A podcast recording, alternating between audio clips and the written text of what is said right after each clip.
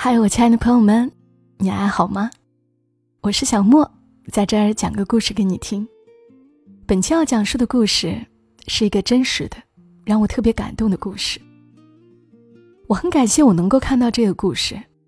在读到这个故事之前，我并不知道我每天能够看到树，能看到落叶，原来是那么珍贵的事。采写这个故事的，是来自于云南丽江的作者阿错。我之前有分享过他写的《错失的季风》，大家应该有印象的。他在豆瓣上分享了他的朋友石头姐姐的故事，请大家记住这个名字——石头姐姐，因为接下来要讲述的，就是关于石头姐姐带可可西里的孩子们去北京的故事。带你去北京，石头姐姐的故事，作者阿错。我不知道我有多少豆瓣友邻是北京的，不知道你们真心到底觉得北京好不好？北京是全世界、全宇宙最好最好的地方，至少石头姐姐的孩子们是这么认为的。我与石头姐姐相识多年。见面却不多，她太忙了，朋友圈发的竟都是他在西藏做公益的照片。直到最近才有密集的谈话，得见他的生活。石头刚剃了个光头，很飒，身上别着匕首，骑机车。他年近五十了，没有结过婚，也没有孩子，但在西藏。却有许许多多小朋友，管他叫石头妈妈。他走上公益之路的历程，也倒没有多么奇特，不过就是年轻时有一天，徒步走呀走呀，走到了西藏，遇到了可爱的孩子们，帮了一把，然后就没有再回头。他大多数的公益工作也并没有多么奇特，也都是送钱送物。送孩子上学，送病人医病。但石头告诉我，他自己最喜欢的是带双湖孩子们去北京，因为在双湖孩子们的心里，北京是最好的地方。双湖位于可可西里南侧的羌塘无人区，平均海拔五千多米，二十多年前才迁入了几千个牧民。这里是野生动物的天堂，藏羚羊、藏野驴、棕熊和狼在这里自由自在的繁衍生息。但对于人类来说，双湖实在不适合居住。这里年平均气温零下十三摄氏度，每年有十个月漫长的冬季，含氧量只有平原地区的百分之三十。全年两百天以上的狂风天，都是昏天黑地、飞沙走石。这里没有树，没有稳定的水源，只有贴着地长的一层薄薄草皮。在河流冰封的十个月里，牧民只能取冰融水，而烧过这水的壶，很快就会覆盖上厚厚的水垢。唯一的燃料是牛粪。食物只有糌粑、风干肉和酥油茶。许多孩子都有或轻或重的营养不良。石头姐姐的启航计划筹备于二零一一年，已经举办了十期，带两百三十多个孩子去过北京。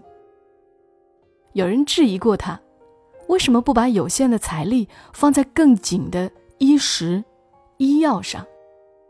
但石头姐姐说。去北京也是要紧的事，这也许是很多孩子这一辈子唯一的一次机会，能够踏出祖祖辈辈从未离开的高原，踏进现代文明世界。为什么选北京呢？因为在很多孩子的认知里，最好、最了不起的地方，就是北京，只有北京。他们常常。还有对北京同样充满着向往的长辈，在听说孩子能去北京的时候，欢喜的一个劲儿掉眼泪。石头讲过一个故事：一个孩子的奶奶听说孙子能够去北京的时候，从箱底翻出一顶崭新军帽，是这个奶奶六十年代大串联时去县城所得的荣誉。那也是他此生唯一一次到县城。他珍藏了这顶帽子一生，也憧憬了北京一生。他将帽子送给石头，说他这辈子有一个去北京的心愿，在孙儿身上实现了，便是他自己的梦想实现了。启航计划去北京的路线都是固定的，孩子们从双湖坐两天的车到拉萨，然后再坐四十几个小时的硬座火车去北京。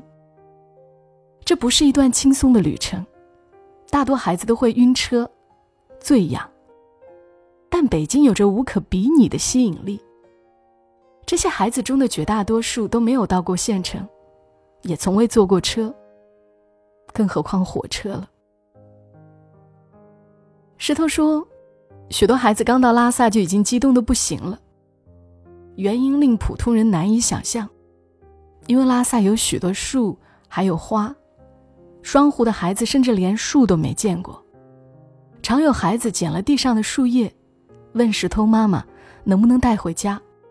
他们想带树叶回家珍藏起来。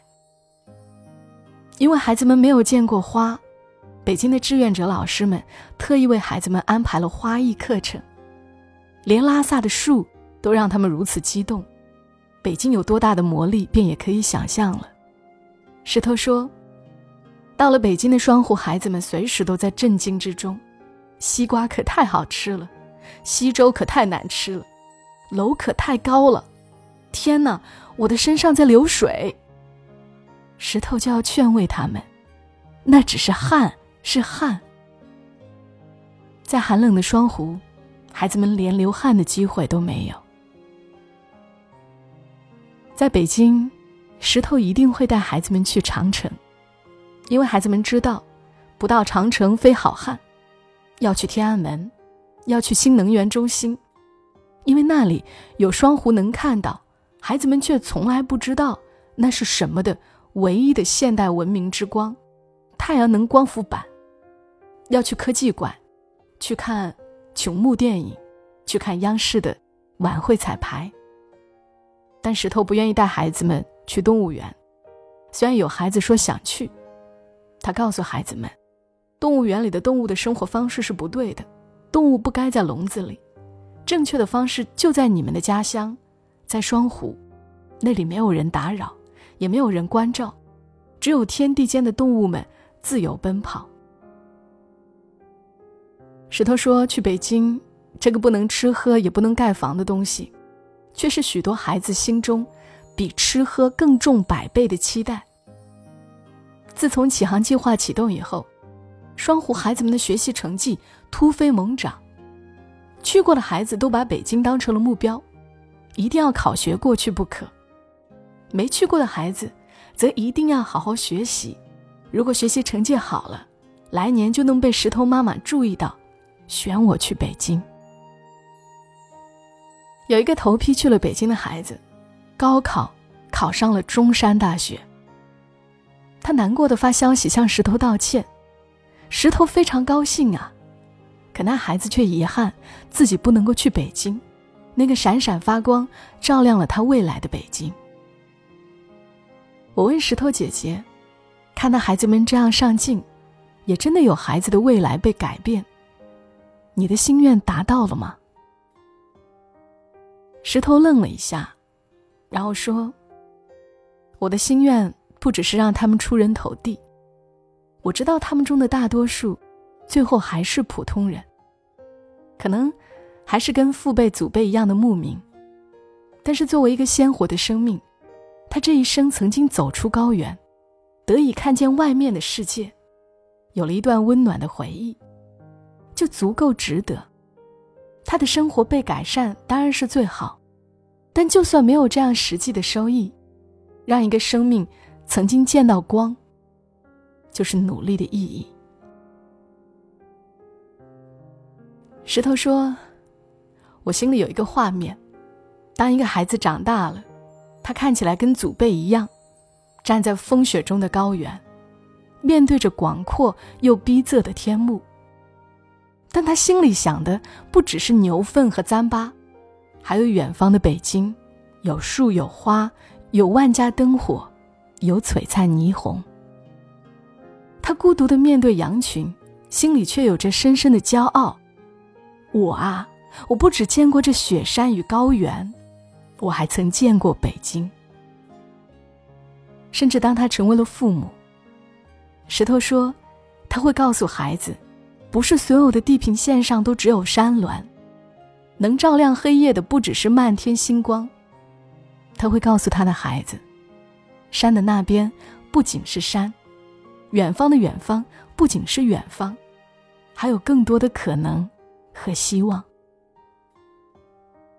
石头说：“我希望到时候他也会告诉他的孩子，你不能只知道糌粑和牛粪，你也该去北京看看。北京真好，我曾经见过。我希望我那时候也还在继续做这件事。”石头说：“我一定很老了。”但我希望到时候，我还能见到这些孩子，对他们说：“走吧，带你们去北京。”读到这里的时候，我想，石头姐姐身上一定有很多很多的故事。这么多年，一定经历了很多，而今天就先读到这里吧。这篇采访，阿措是在二零二一年二月份发到豆瓣上的。我今天征得他的同意来录这一篇时，他告诉我，这两年因为疫情，带孩子们去北京的项目停止了，但那些孩子们已经全部迁出无人区，生活已经好多了。这让我微微的松了口气。让一个生命曾经见到光，就是努力的意义。我知道我们很多人。可能终其一生也无法成为别人的光，但我希望大家心中一定要有光，一定要有能够看到光的眼睛。谢谢石头姐姐，谢谢作者阿错，谢谢你们来听，我是小莫。愿你今晚好梦，小莫在深圳和你说晚安。